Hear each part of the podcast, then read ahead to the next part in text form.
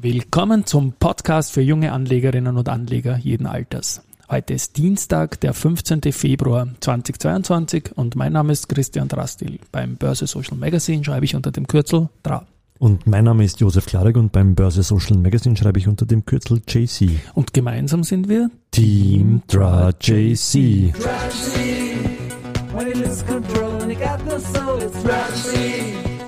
When the morning cries and you don't know why it's hard to bear. Why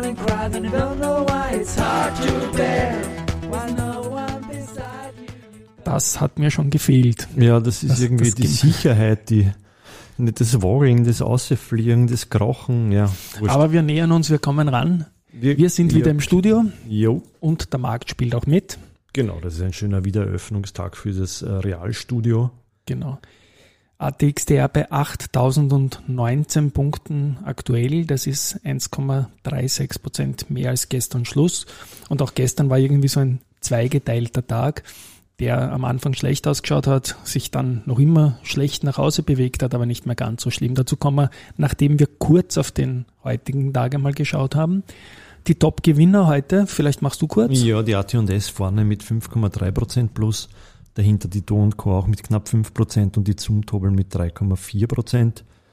Ja. Und ja, also sagen wir die positiven, die nach hinten reißt eigentlich gar nichts aus heute, muss man auch sagen.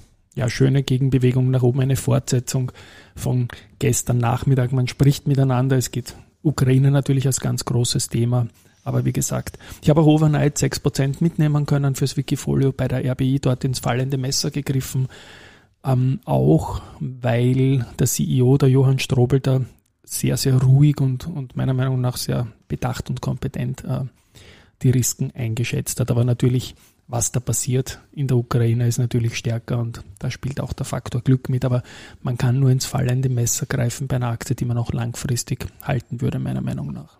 Ich möchte nochmal auf den gestrigen Tag ähm, zurückschauen, weil ich ja vier Dinge eingeworfen habe zum Mittag, die ein Rekord werden hätten können.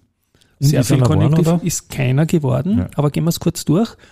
4,07 Prozent der erste Punkt, das war am 24. Jänner der schlechteste Tag im ATXDR und es wurden dann 3,16 Prozent minus. Es war der zweitschlechteste Tag, aber mit dem heutigen Tag, wie gesagt, relativiert sich das fast wieder auf Vorwochenschluss.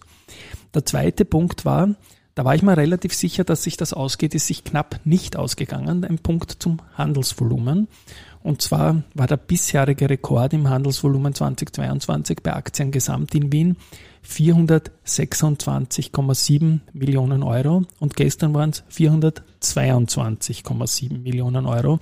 Es haben also 4 Millionen Euro gefehlt. Es war der zweitstärkste Handelstag nach Volumen. Dann noch so ein Volumenspunkt, da war ich auch eigentlich überzeugt, dass äh, wir da besser sind als der bisherige Rekord. Und zwar ging es um die 77 Millionen Euro von der Immofinanz, die am 1. Februar erzielt wurden auf Tagesbasis. Und gestern ist die OMV auf 70 Millionen gekommen und die erste Gruppe auf 65 und die RBI auf 60 Millionen, also knapp drunter. Das sind jetzt hier to date auf Tagesbasis die Ränge 3 bei der OMV, 4 bei der Erste Group und 7 bei der RBI. Und der letzte Punkt ist noch, virtuell war die RBI gestern 10% im Minus, also zweistellig. Und der bisher schwächste Wert eines ATX-Titels äh, 2022 auf Tagesbasis war die Do Co mit minus 9,7 Prozent hat es dann auch nicht gespielt, weil die RBI gestern schwächster Titel, aber mit nur noch 6 Prozent waren. Heute hat sie noch weitere 4 Prozent davon zunächst im Frühgeschäft wieder aufgeholt gehabt. Schauen wir vielleicht kurz zu den Nachrichten heute. Nachrichten, ja, da hat die Marino Med hat die letzte Tranche aus der Finanzierungsvereinbarung mit der Europäischen Investmentbank erhalten und zwar äh, über 15 Millionen Euro. Äh, das haben sie damals im Februar 2019 unterzeichnet und die aktuelle und finale Tranche liegt jetzt bei 6 Millionen Euro und äh, die wird äh, natürlich genutzt, um das Wachstum zu stärken. Und äh, die Marino Med ist im Übrigen auch stolz, dass sie alle ihre Milestones und Entwicklungsschritte sozusagen auch äh, äh, abgeschlossen hat und wie, wie, wie aufgestellt natürlich. Ja. ja, also insgesamt kann man sagen, die Marino Med hat sich zuletzt gut gehalten. Die sechs Millionen sind für die Marino mit viel Geld natürlich. Ähm, so wie bei der Marino Med gilt auch für Valneva, für die beiden, die da ein bisschen an Österreich Bezug haben in diesem ganzen Corona-Zusammenhang auch, denke ich mir, dass da ein bisschen das Lobbying im Gegenzug, also nicht Gegenzug nicht, aber im Vergleich zu anderen, zum Beispiel zu den deutschen Impfstoffherstellern, ist man bei der EMA da nicht so gut durchgekommen bis jetzt oder auch bei den ganzen nationalen Bestellungen. Marino Med hätte von österreichischen Spitälern meiner Meinung nach auch bestellt werden können. Da hat ein wenig der offizielle Support gefehlt, denke ich mal.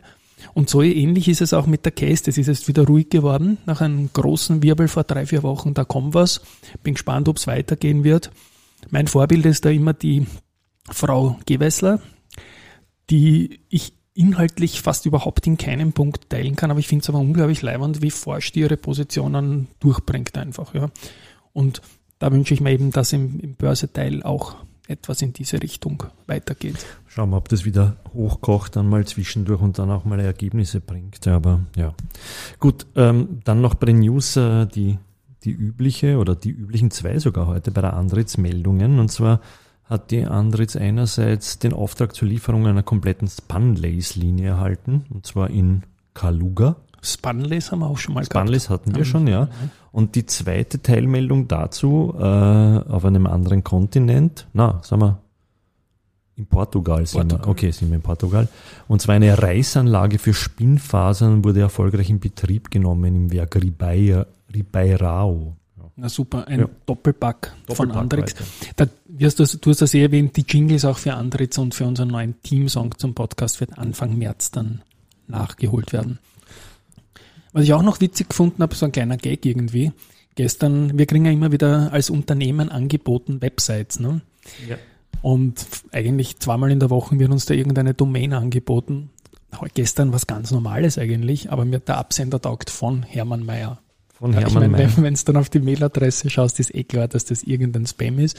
Aber von Hermann Mayer finde ich einfach schön, gerade in Zeiten von diesmal, Olympia. Diesmal durchgerutscht, ja. wahrscheinlich doppelt sogar, weil vielleicht ist wirklich im Spam verschwunden. Aber Hermann Mayer war, hätte mir eigentlich auffallen müssen. Ne? 24 ja. Jahre her, Nagano, unvergesslich. Ja, greatest. Ja, kann man sonst irgendwas bei den Na haben wir eigentlich. Ah ja, die Flughafen. Der Flughafen hat heute äh, die Jänner-Zahlen vorgelegt und die waren, äh, und zwar die äh, Passagierzahlen und äh, die waren mit äh, fast einer Million, also 991.000 Reisenden, viermal so hoch wie im Jänner des Vorjahres. Also das ist schon ein, ein, ein gewaltiger Sprung, ist aber noch unter dem Vorkrisen, also Vor-Corona-Krisenniveau. Aber immerhin ein, ein, ein deutlicher Aufwärtstrend gegenüber dem letzten Jahr. Also Chapeau, Chapeau, wie sich der Flughafen da während der gesamten Krise auch verhalten hat. Die haben, die haben sich da wirklich zum Teil auch neu erfunden. Ja, und sehen wir mal. Der gestrige Valentinstag ist dann letztendlich, auch wenn es am Vormittag fürchterlich ausgeschaut hat, nicht zum Wladimir-Tag geworden und heute geht's wieder nach oben. Insofern sagen wir mal, glaube ich, Baba. Baba, ja. Wir hören uns morgen. Tschüss, hoffentlich ist das jetzt der richtige. Schauen wir mal, ich glaube, das war er. Yes.